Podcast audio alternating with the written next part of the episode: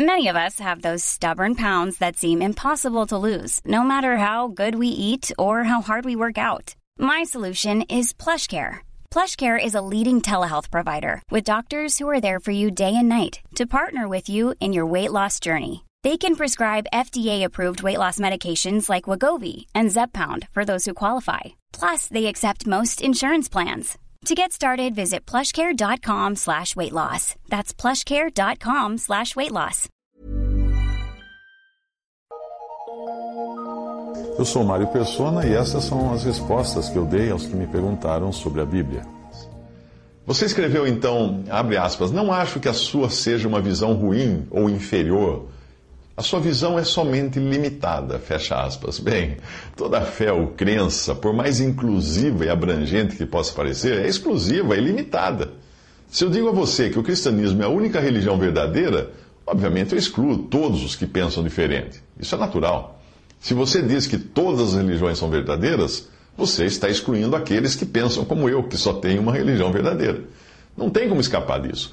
Ao adotar uma visão ou uma opinião, qualquer que seja, você exclui todas as outras, mesmo que você deseje ser, a, a, ter a opinião mais inclusiva de todas as opiniões. Ela vai ser exclusiva, ela vai ser exclusivista, porque ela vai excluir todas as outras opiniões. Portanto, vai ser uma opinião exclusiva. Uh, você escreveu, abre aspas, essa visão da Bíblia cristã é a mesma que há dois mil anos permite que as igrejas cristãs mantenham sua hegemonia e poder opressor. Fecha aspas. Ora, o, o que os homens fizeram com o cristianismo não invalida o seu valor original. Sim, são séculos de atrocidades e luta pelo poder usando o cristianismo como desculpa. Mas qualquer leitor sincero do Novo Testamento vai perceber logo que isso que nós vemos na história da cristandade, ou vemos ao nosso redor hoje, não tem nada a ver com o cristianismo.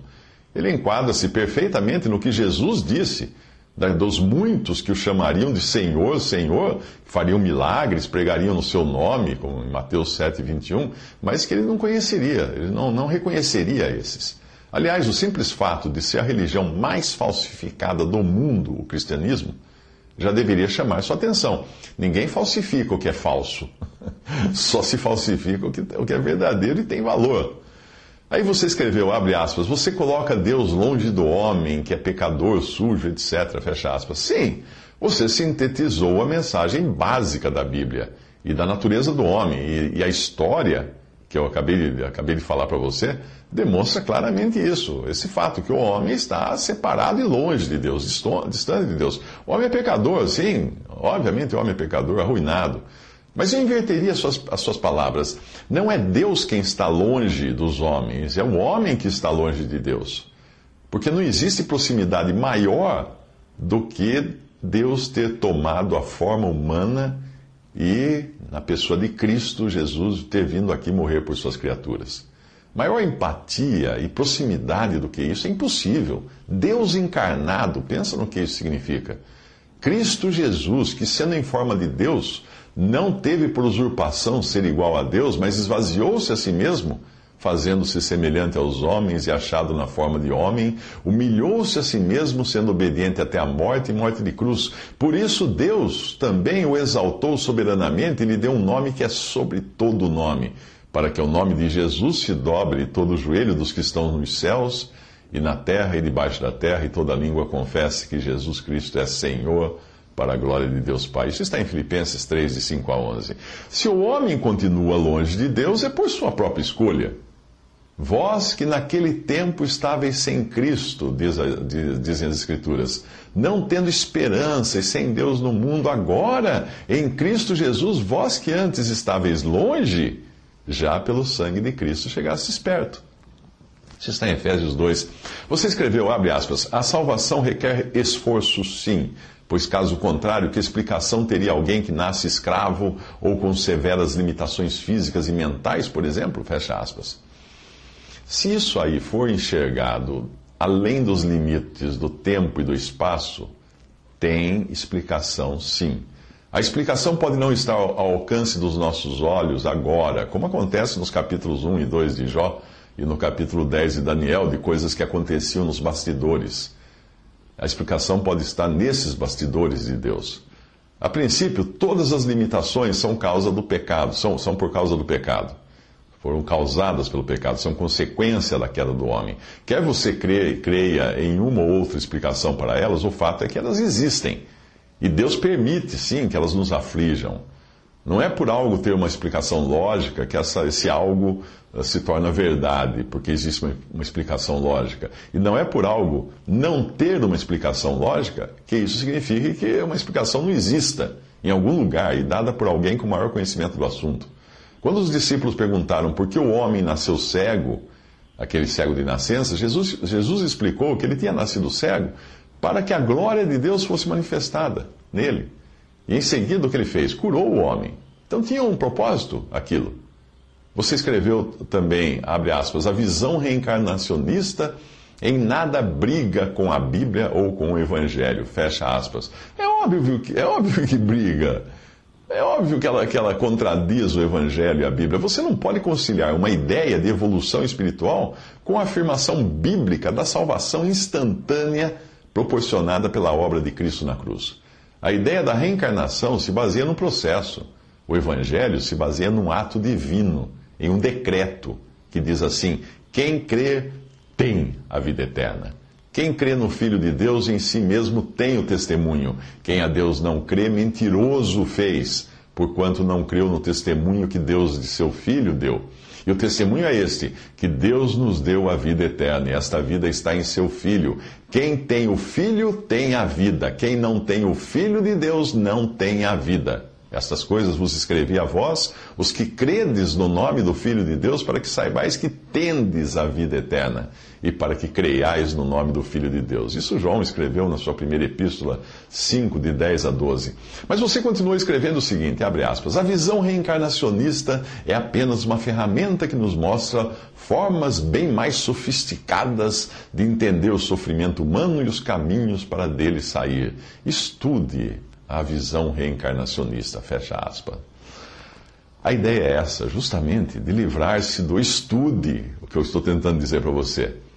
Eu estou falando para você para se livrar do estude, para se livrar das formas bem mais sofisticadas, para se livrar das ferramentas. Você percebe que tudo isso aponta para o esforço humano e que é um inútil, e que um inútil como eu e como você também, é incapaz de qualquer coisa para chegarmos a Deus. É este o princípio básico do Evangelho, a inutilidade e nulidade do ser humano e a sua total dependência de Deus para sair dessa condição. Nos meus tempos de espiritualista, de esoterismo, eu ouvia muito sobre negar-se a si mesmo, livrar-se do eu, desligar-me do corpo físico, atingir um vácuo mental, coisas do tipo, chegar a atingir um zen, uh, o, o tal. Mas foi só no cristianismo que eu pude entender o que é isso realmente, porque é a única fé possível de ver isto acontecer na prática, de você realmente se esvaziar de si mesmo. Porque você descobre que você não tem nada em si.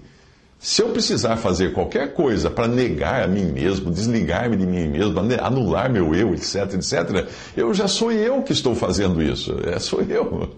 Eu mesmo implica, isso implica em esforço meu, desse mesmo eu do qual estou dizendo que eu preciso me desligar.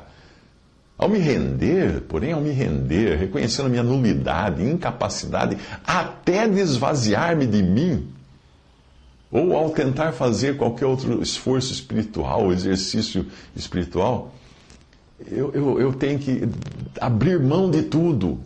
Abrir mão de tudo, entender que é Deus quem deve entrar em cena para fazer absolutamente tudo, do, do começo ao fim. A fé cristã olha para fora, olha para Cristo. Todas as outras crenças olham para dentro, para si mesmo o que não passa também de uma ocupação com o próprio ego. Por mais bonitos que sejam os termos usados para isso, descubra-se a si mesmo, encontre o seu eu interior, é ocupação com eu, com ego, com esse mesmo ego. E como que eu vou me livrar de um ego quando eu estou ocupado com o ego? Hã? É, em Romanos 7, Paulo diz: Porque eu sei que em mim, isto é, na minha carne, não habita bem algum. Então, como tirar alguma coisa boa, alguma coisa que preste dessa carne, desse homem natural, desse homem velho homem ao qual Paulo estava se referindo, como eu consigo tirar alguma coisa que preste dessa miséria que sou eu e que é você também? Não é por aí. Por isso Deus oferece a graça, e graça é favor imerecido. Ele pode fazer isso porque tudo o que precisava ser feito para a salvação do homem foi consumado na cruz. Jesus morreu para pagar os nossos pecados, ressuscitou para nossa justificação. É isso o Evangelho. Qualquer outra coisa é exaltação do homem e não de Deus.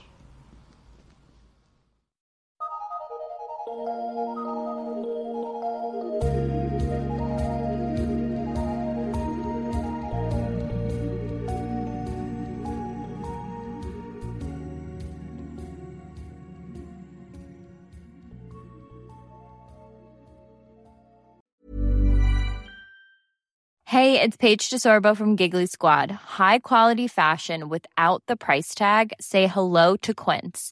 I'm snagging high-end essentials like cozy cashmere sweaters, sleek leather jackets, fine jewelry, and so much more. With Quince being 50 to 80% less than similar brands. And they partner with factories that prioritize safe, ethical, and responsible manufacturing. I love that. Luxury quality within reach. Go to quince.com slash style to get free shipping and 365 day returns on your next order. Quince.com slash style.